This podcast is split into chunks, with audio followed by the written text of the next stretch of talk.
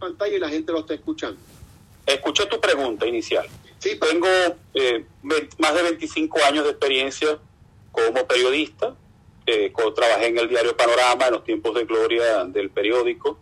Y desde el año 2013 eh, creé el portal verdadesyrumores.com.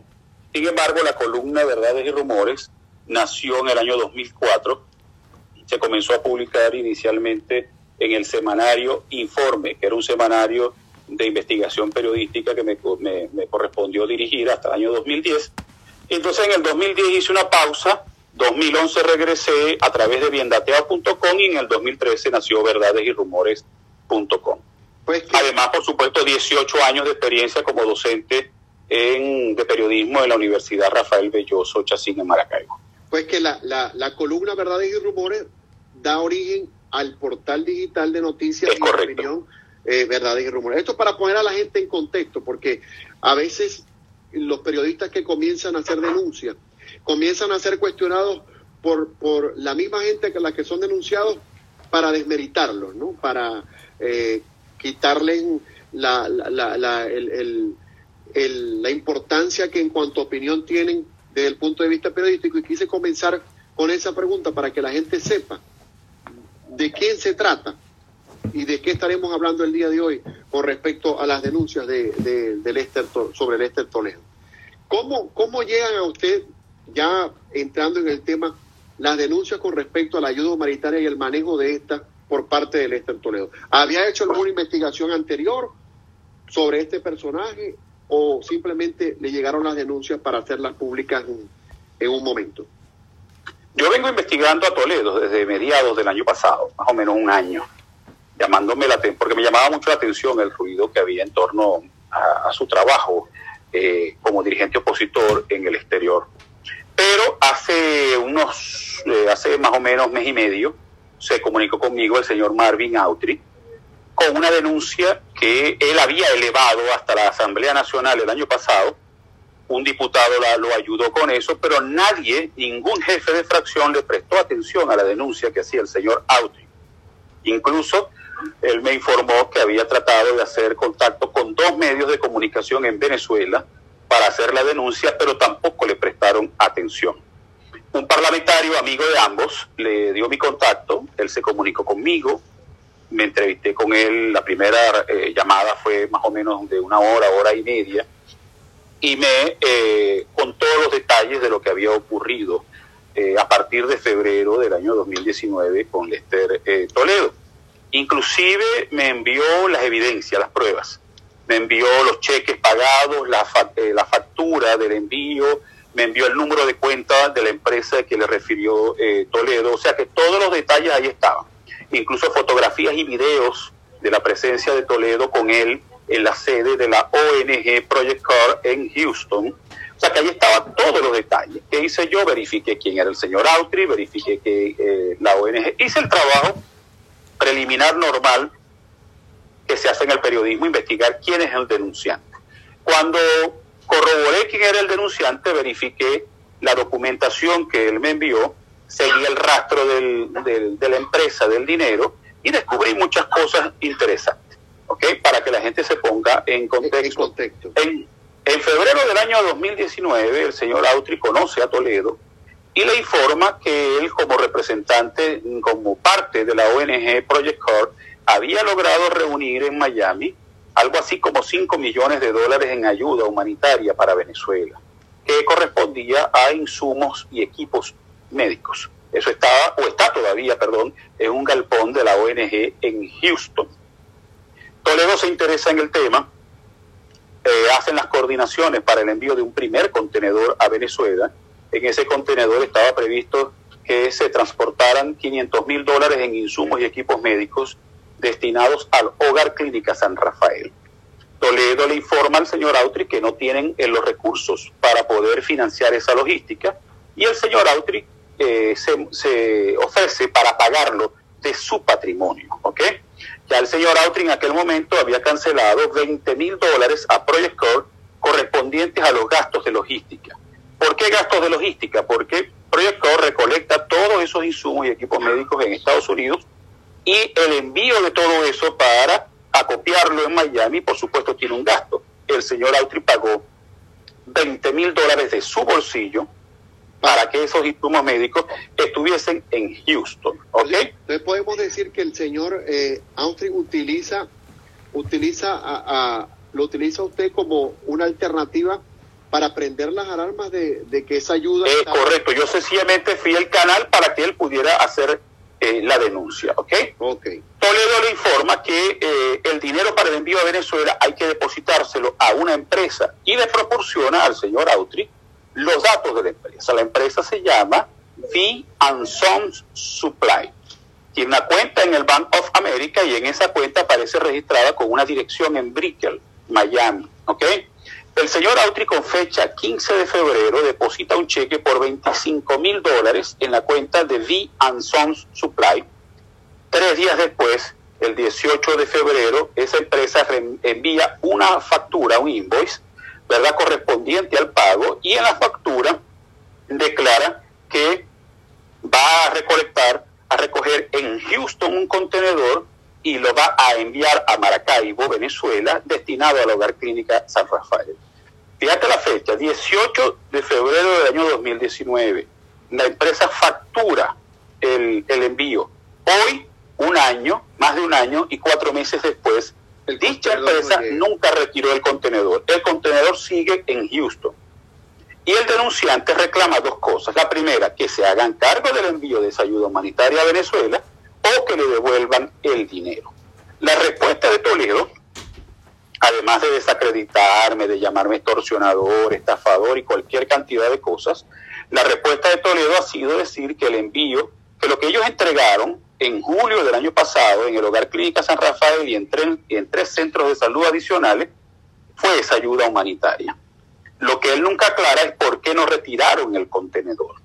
Entonces, el, señor Autry reclama, perdón. Que el contenedor a estas alturas esta fecha, hoy que estamos a 30 de, junio, sigue estando en, Houston a la espera de que lo Sigue estando en Houston, aunque le quedan pocos días, porque hay un movimiento de venezolanos, incluyendo gente del Hogar Clínica San Rafael, que están trabajando para hacer llegar ese contenedor y mucha más ayuda humanitaria en Venezuela sin hacer bulla, sin proselitismo político, sin ningún tipo de escándalo, como ellos lo han pretendido hacer. Sin, el, sin el videíto, ni la fotografía, ni todo. Nada de eso, solamente para ayudar. ¿Ok?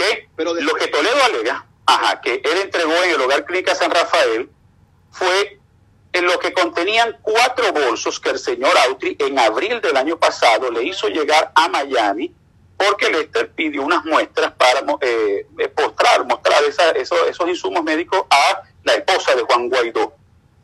Esos insumos médicos, esas muestras las envió el señor Autry en su camioneta a Miami.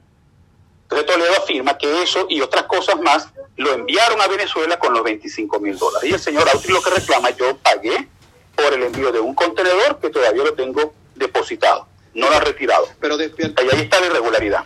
No, y hay otra, hay otra eh, irregularidad que pudiéramos decirlo de esa manera, que es que hablar de 25 mil dólares para enviar un contenedor, sea, eh, ahorita no recuerdo las pulgadas, pues, del, del, del, tamaño estándar de los contenedores en Estados Unidos. Creo que eso se mide por pies. Por pies, exactamente. No recuerdo los pies, si son 40 pies, no, recuerdo, no voy a decirlo para no, para no eh, equivocarme, ¿no?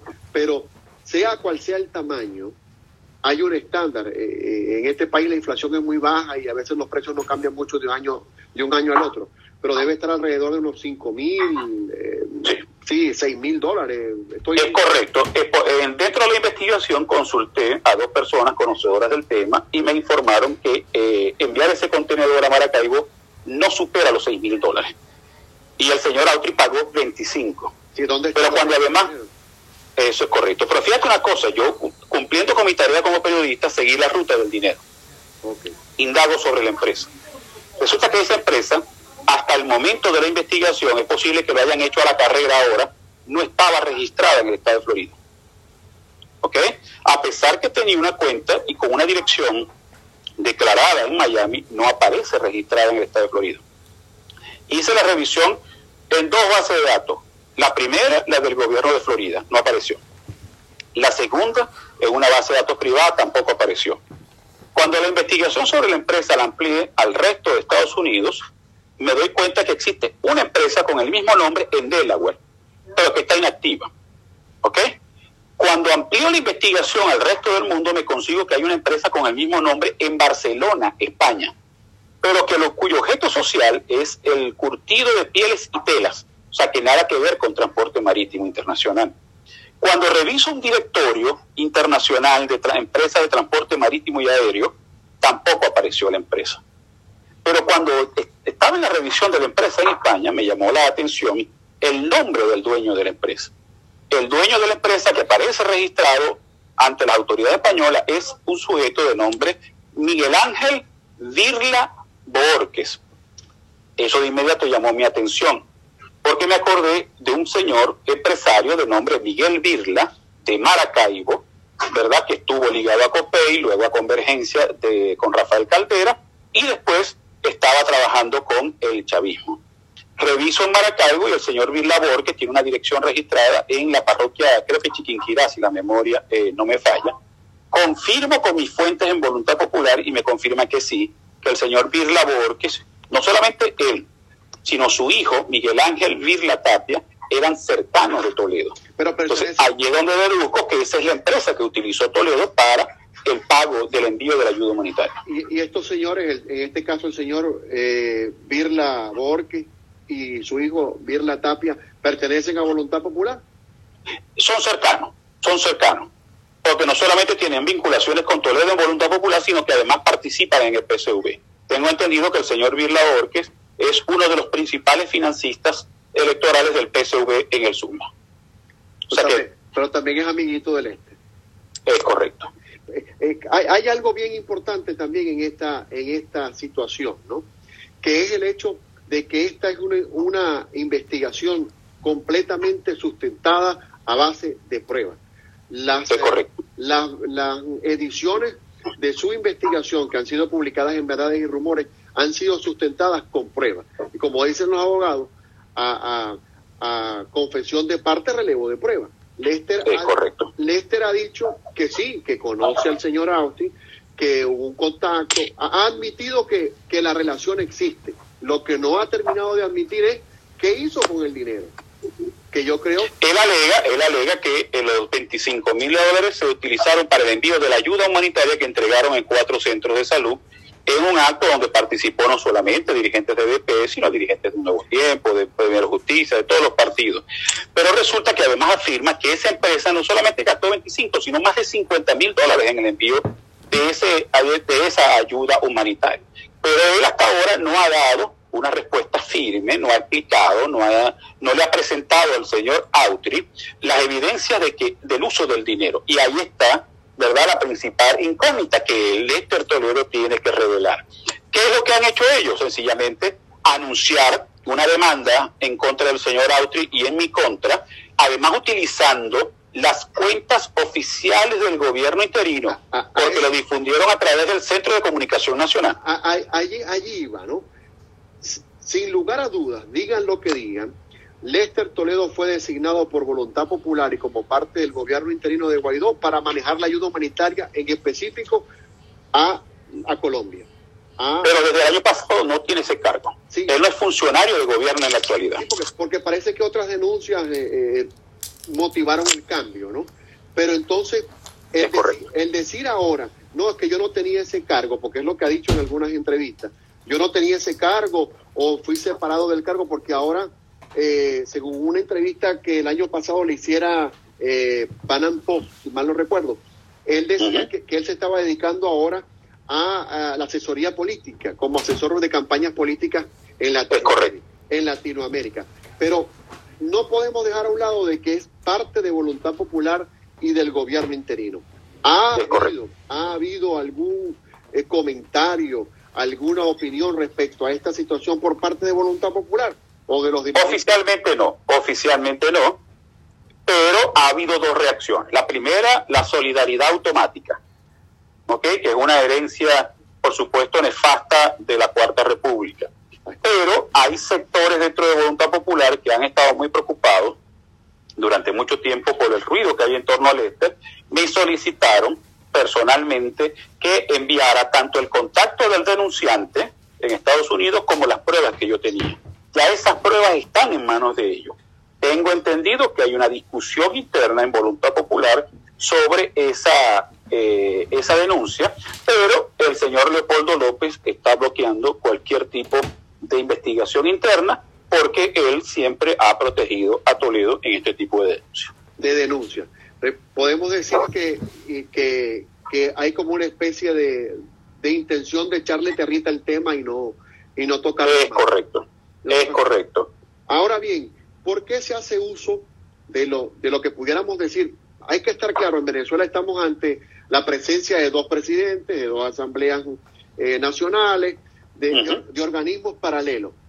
Pero viéndolo desde el punto de vista legal, pudiéramos decir que toda la legalidad del endamiaje gubernamental recae sobre Guaidó, indistintamente de que no tenga para, para el accionar político. Correcto. Para el accionar político.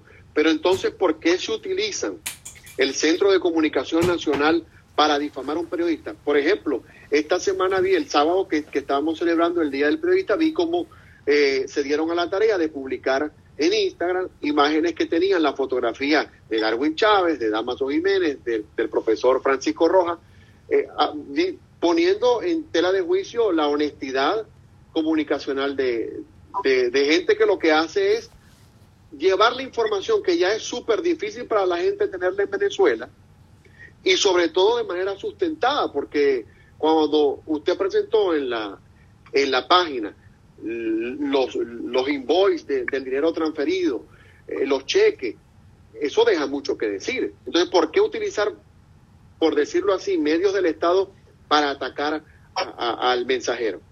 Esa es una excelente pregunta. Incluso varios periodistas que se sorprendieron por el uso de las cuentas oficiales del Centro de Comunicación Nacional consultaron a Alberto Federico Rabel, que es el coordinador del centro, sobre el uso de esas cuentas. Entiendo que él eh, no tiene nada que ver, fue otra persona, él dio las explicaciones de rigor.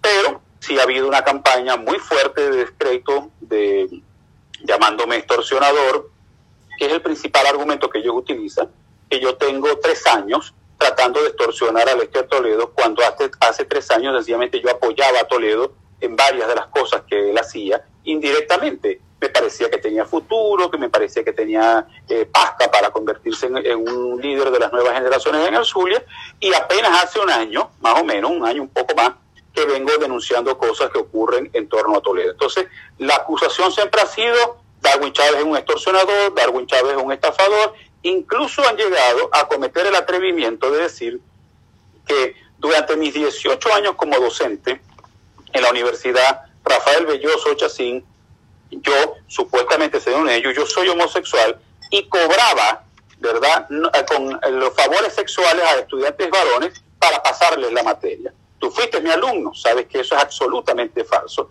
Pero ellos parte de la campaña de crédito y cometieron además el exabrupto de involucrar a Damaso Jiménez y a Francisco Rojas, que son dos grandes amigos, en algo en lo cual ellos no tienen nada que ver. Pero lo que indica eso es una señal de una, un síntoma de la preocupación y la desesperación que la denuncia ha generado en ellos y por eso actúan de esa forma. Y, que, y que, y que le ha, eh, se les ha presentado como un boomerang, porque una noticia que podía pasar desapercibida por mucho, porque vamos a, vamos a hablar desde el punto de vista, eh, va a ser honesto, hay muy poca gente que en Venezuela puede tener acceso a un computador para leer una columna o visitar un, un, medio digital, porque por los problemas de la electricidad, por el Internet, las denuncias pudieran haber quedado ahí, como una denuncia. Pero fíjate, usando su mismo, el mismo argumento de ellos, ¿qué alegan ellos? Que ni a verdades y rumores la visita a nadie ni que mi columna lo lee nadie.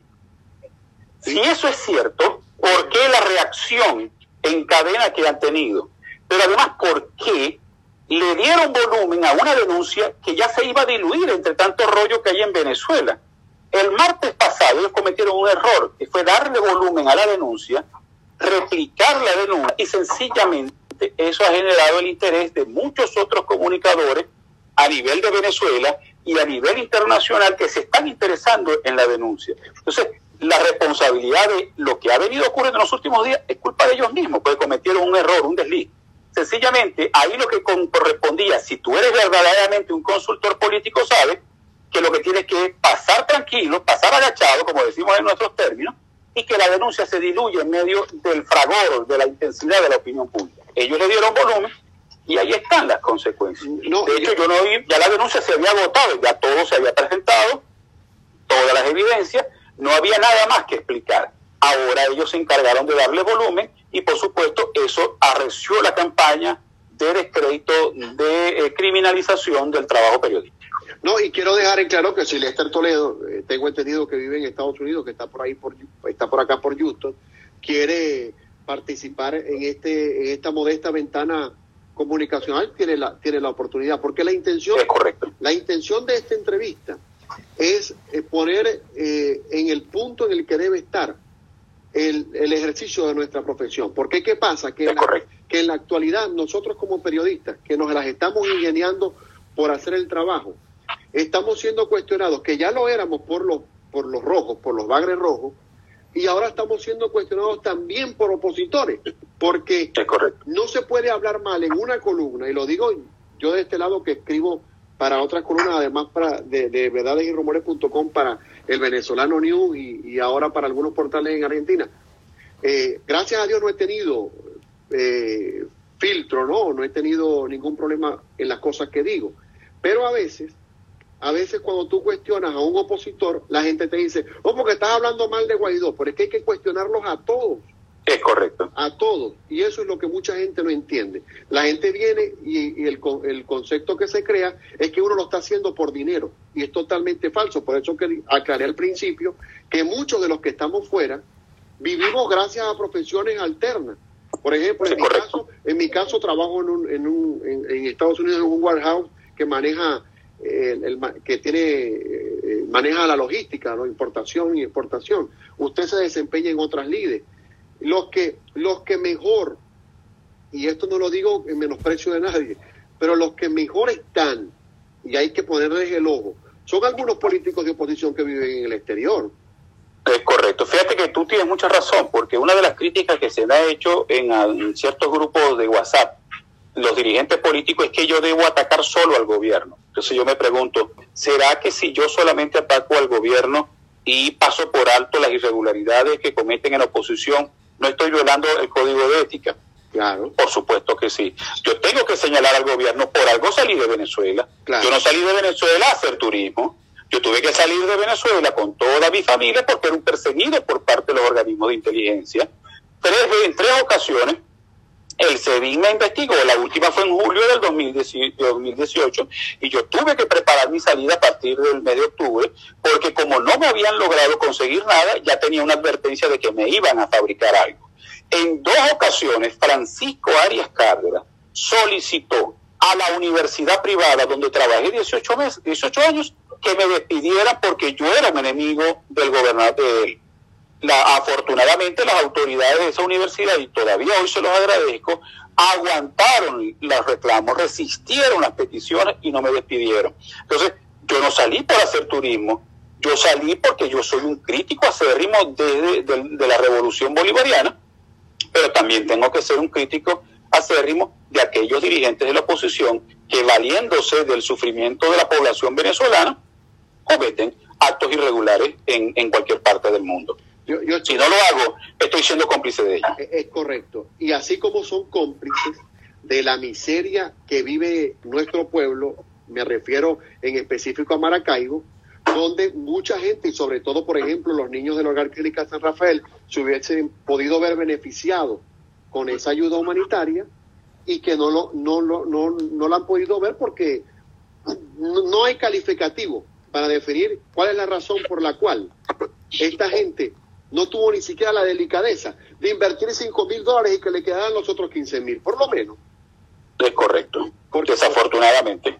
Y lo peor del todo es que el señor Autry hizo las gestiones ante la embajada de Carlos Vecchio para eso y tampoco nunca le prestaron atención. E-, o sea que ha habido desidia total en esta materia. Ese es otro tema del que podemos hablar cuando hablemos del ejercicio del periodismo, porque aquí en Estados Unidos y en especial en Miami, donde yo estoy, eh, hay un grupito de periodistas que se han dado la tarea de solo cuestionar a los que hablamos en contra del gobierno, e incluso en contra del embajador eh, Carlos Vecchio. porque, bueno, ya tienen negociados puestos dentro de la embajada si el gobierno de Maduro llega a caer, y entonces los que hablamos en contra, este, o deformamos la gestión de ellos, esas son noticias que no se deben, que no se Mira, yo, en mi caso, yo nunca he sido un crítico acérrimo de Guaidó. Siempre he creído que podía tener la oportunidad de eh, eh, adelantar una transición en Venezuela. Siempre lo he creído.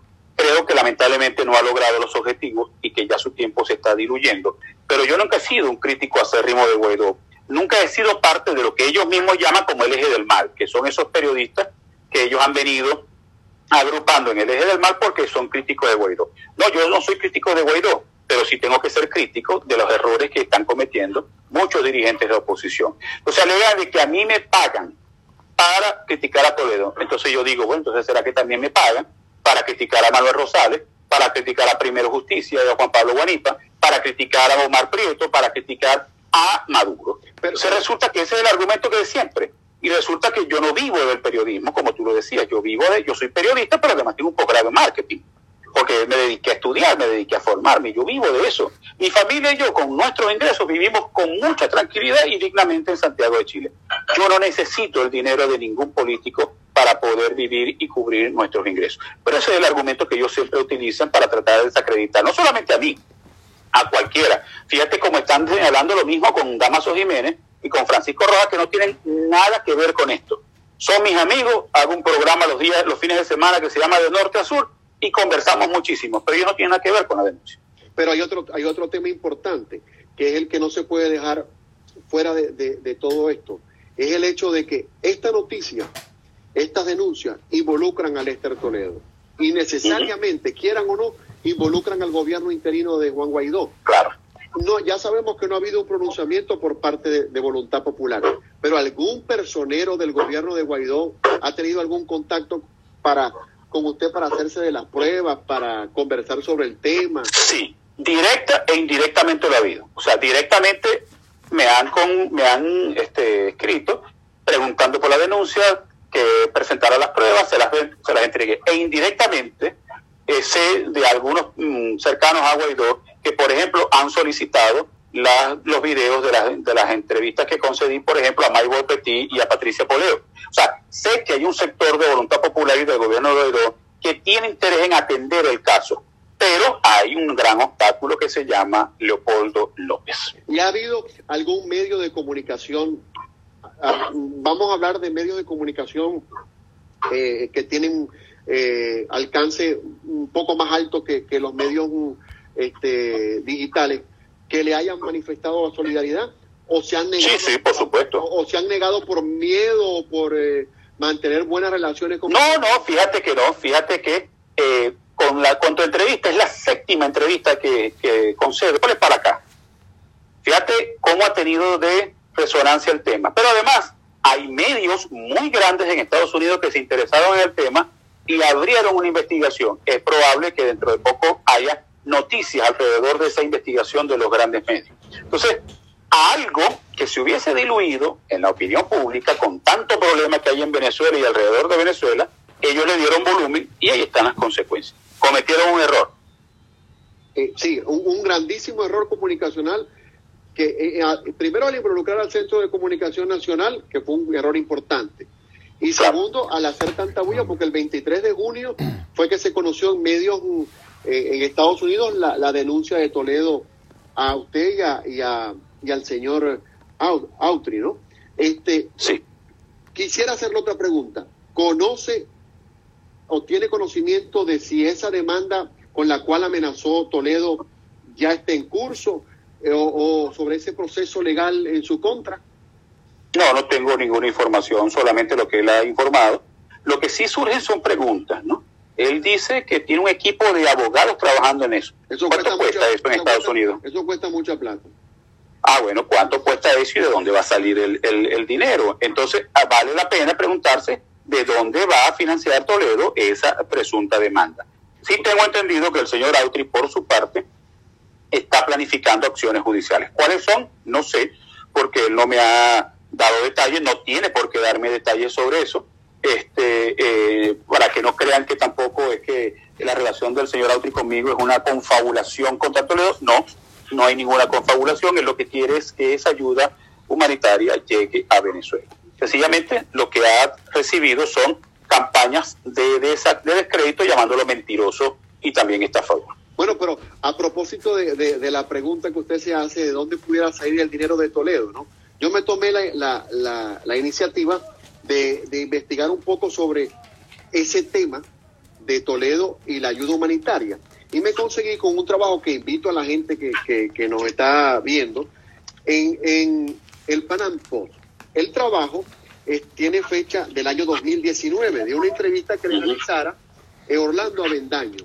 Y hay varias cosas que me, que me causaron suspicacia, sobre todo porque no se aclaran, no son aclaradas por Toledo. Él dice en esta entrevista que él logra salir del país con la historia que puede involucrar su salida porque era perseguido del gobierno de, de, de Chávez y en este caso del heredero eh, Nicolás Maduro, él logra salir del país con la historia que involucró su salida. Pero él dice que él, él obtuvo una ayuda por parte de Freedom House de 15 mil dólares para él instalarse en Estados Unidos. En este caso, me imagino que donde lo hizo primero fue en Miami. 15 mil dólares no duran mucho para mantenerse en Miami. Vamos a estar claros por ahí.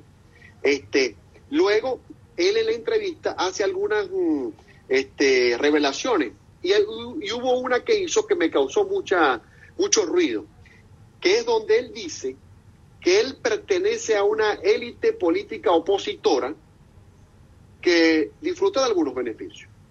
De Sí, ¿y cuáles son esos beneficios? Entonces él dice que de ayuda de algunas, de algunas personas, eh, que, que tienen relaciones, no habla de beneficios monetarios, pero lo que me causó mucho más ruido fue que él dice que sí, es que nosotros pertenecemos eh, yo pertenezco a una élite opositora de gente que preparada, que habla inglés, que tiene eh, que consigue ayuda pues de algunas personas para de algunas personas que ayudan a la oposición pero no dicen nombre, que, que lo sabemos que existen, pero lo que me despierta suspicacia es el hecho de que él dice que es una élite opositora. Entonces, luchamos nosotros contra bandidos de cuello rojo y bandidos de cuello blanco, fue mi conclusión al respecto. Desafortunadamente sí.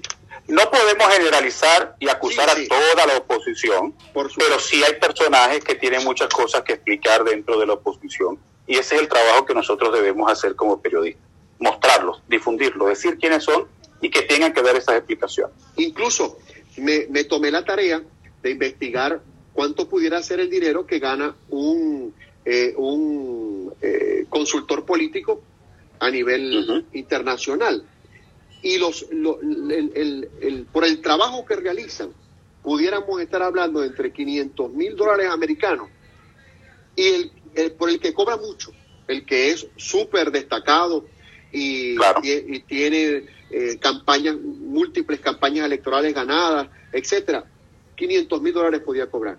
Y pudiera estar, en los que menos cobran, pudieran estar entre 300 mil y 100 mil dólares por, por una campaña.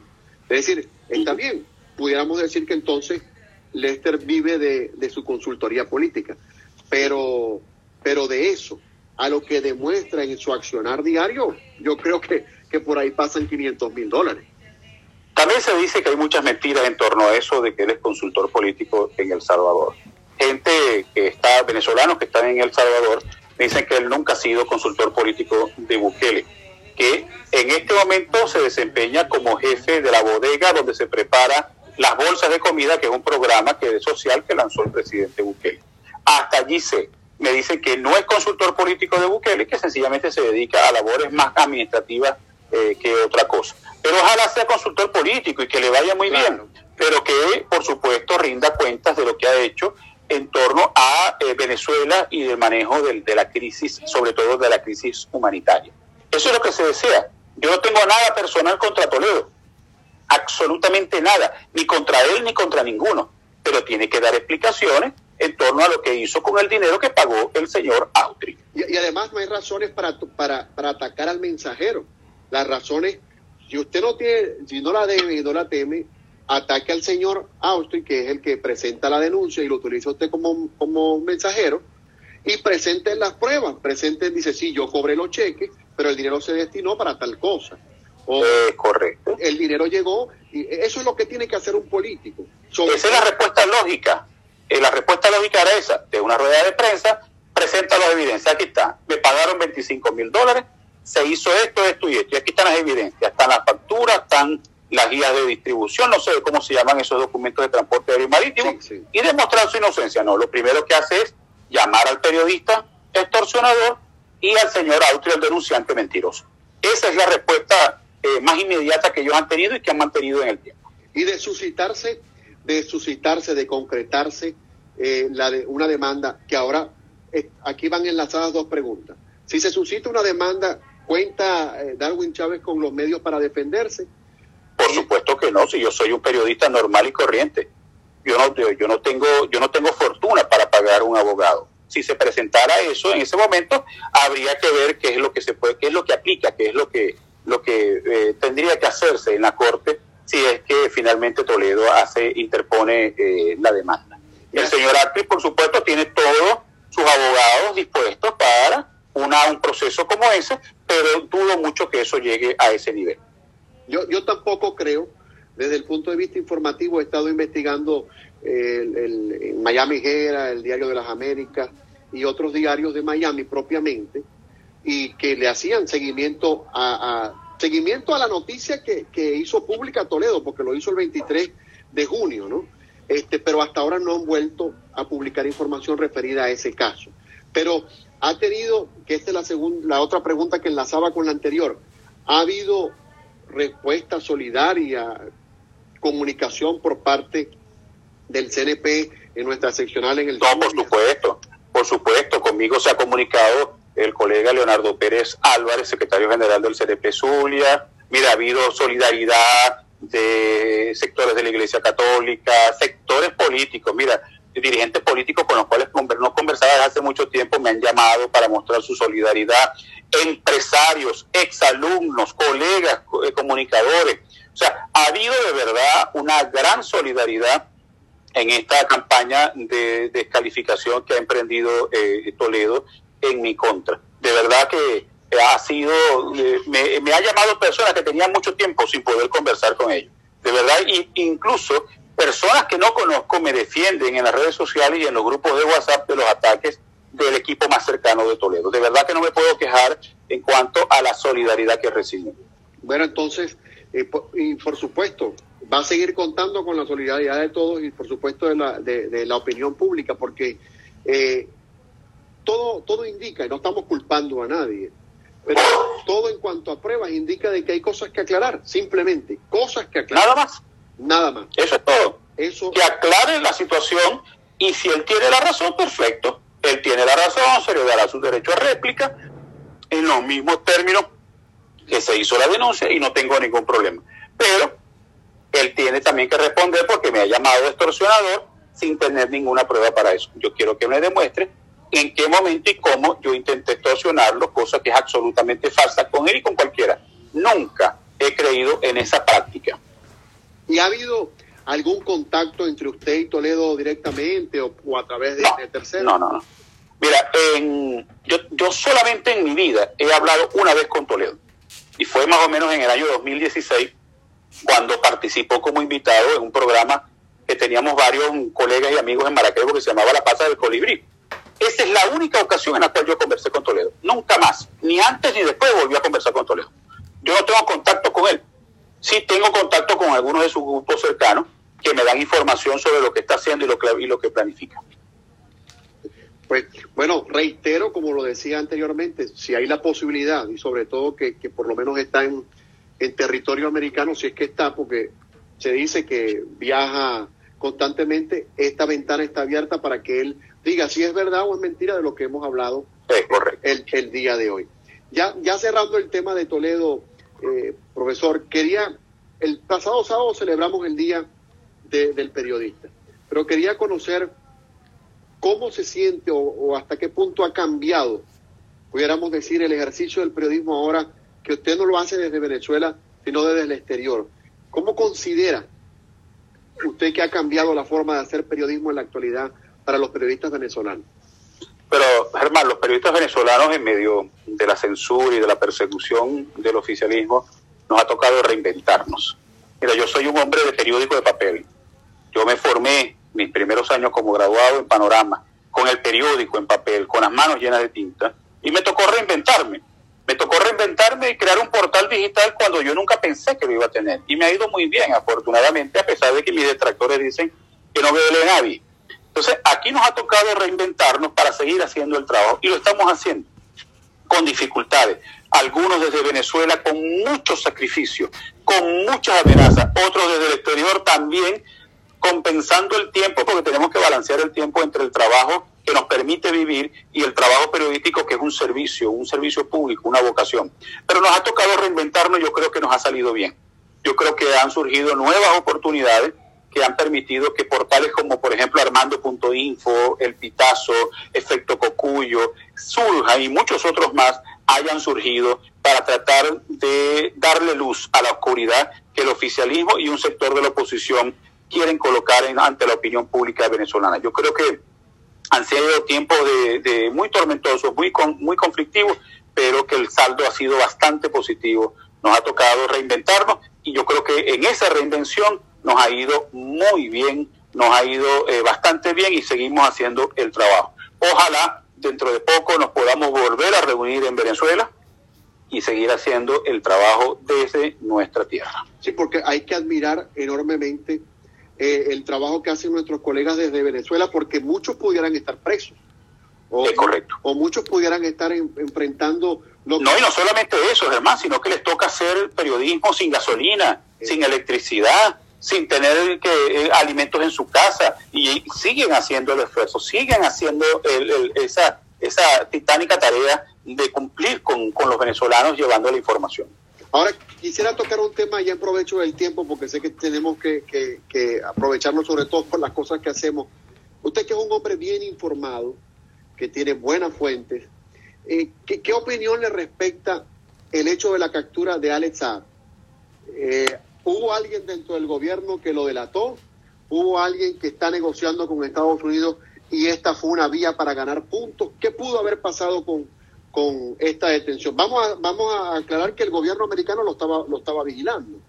Es correcto. Pero... No, pero ahí claramente hubo una delación, Germán, porque es el nivel de precisión para saber que Alexa iba en ese avión y que además el plan de vuelo establecía una parada técnica en Cabo Verde para reabastecer de combustible, solamente lo podía tener alguien que sabía esa planificación dentro del propio chavismo. Por eso se ha señalado que pudiera ser Diosdado Cabello, se ha señalado que pudiera ser Simón Serpa, actual ministro de Economía y Finanzas, y también se ha dicho que pudiera estar involucrado el general, el general Iván Hernández Dala, director de, general de Contrainteligencia Militar. Definitivamente allí hubo una delación, pero esa captura tiene un significado enorme para Maduro y para su entorno. Porque Alex Saab era el testaferro principal de Maduro, o es el testaferro principal de Maduro, es el que sabe dónde está el dinero, en qué cuentas bancarias, dónde está escondido, cuáles son las empresas, dónde está la ruta de ese dinero. Eso es información valiosísima para las autoridades norteamericanas y yo creo que más temprano que tarde terminará la justicia de Cabo Verde aprobando la extradición de Alex Saab a, Estados Unidos. Hoy se conoció en algunos medios en la mañana eh, que ya Estados Unidos había interpuesto la extradición y, y aparentemente Cabo Verde ya decidió aceptarla. Porque es que hay que destacar eh, algo. Aparentemente aceptó iniciar el proceso. Eso no es un proceso tan inmediato. Ah, hay un proceso administrativo y un proceso judicial, según tengo entendido. Ya por lo menos aceptó, ¿verdad?, el, el, la solicitud de Estados Unidos. Ahora tendría que Estados Unidos, tiene Estados Unidos que justificar por qué solicita la entrega del señor y Venezuela y sus países aliados tendrían que justificar por qué merece ser liberado. es un proceso que tampoco es muy automático y debe tardar unos tres semanas. Y lleva mucho tiempo. Los, los, los argumentos que manejaban los, los chavistas o los maduristas, defensores de, de Alex eran que Cabo Verde no tiene eh, convenio de extradición con Estados Unidos. Sí. Pero se descubrió esta semana, algunos periodistas que manejan la fuente de investigación, que Estados Unidos hace unos meses firmó un acuerdo desde el punto de vista penal con Cabo Verde para que algunas, algunas personas que ellos tuvieran la necesidad de extraditar Cabo Verde lo, lo, lo aceptara. Y eso... Sí, además Cabo Verde es parte firmante de los acuerdos de la ONU que, que facilitan ese tipo de cosas. Y lo otro que ha argumentado el gobierno, el régimen venezolano, es que el señor tiene estatus diplomático. le tocará al, al, al régimen venezolano demostrar ese estatus diplomático. Yo, yo creo, y es mi opinión y mi inferencia, que ya Estados Unidos perdió mucho desde el punto de vista diplomático cuando se le presentó el caso contra contra este contra Carvajal, ¿no? Y el, y el volver a pasar por una situación similar, que es el escenario que estamos viendo ahora, dejaría muy mal visto al trabajo diplomático del Yo creo que en esta ocasión está mejor preparado y está el fiscal de Estados Unidos está encabezando el equipo este, eh, para lograr la extradición de Sayo. Eso, yo creo que eso se va a lograr. Claro, hay que esperar. No puede ser tan rápido como muchos de nosotros creemos y además aspiramos. Y sí, sí se confirmó la especie de la detención de Simón Serpa por esta, por esta situación, ¿no? Eh, sí, aparentemente está retenido todavía bajo interrogatorio por esa situación. ¿Y qué se sabe de, de Iván Hernández Dala?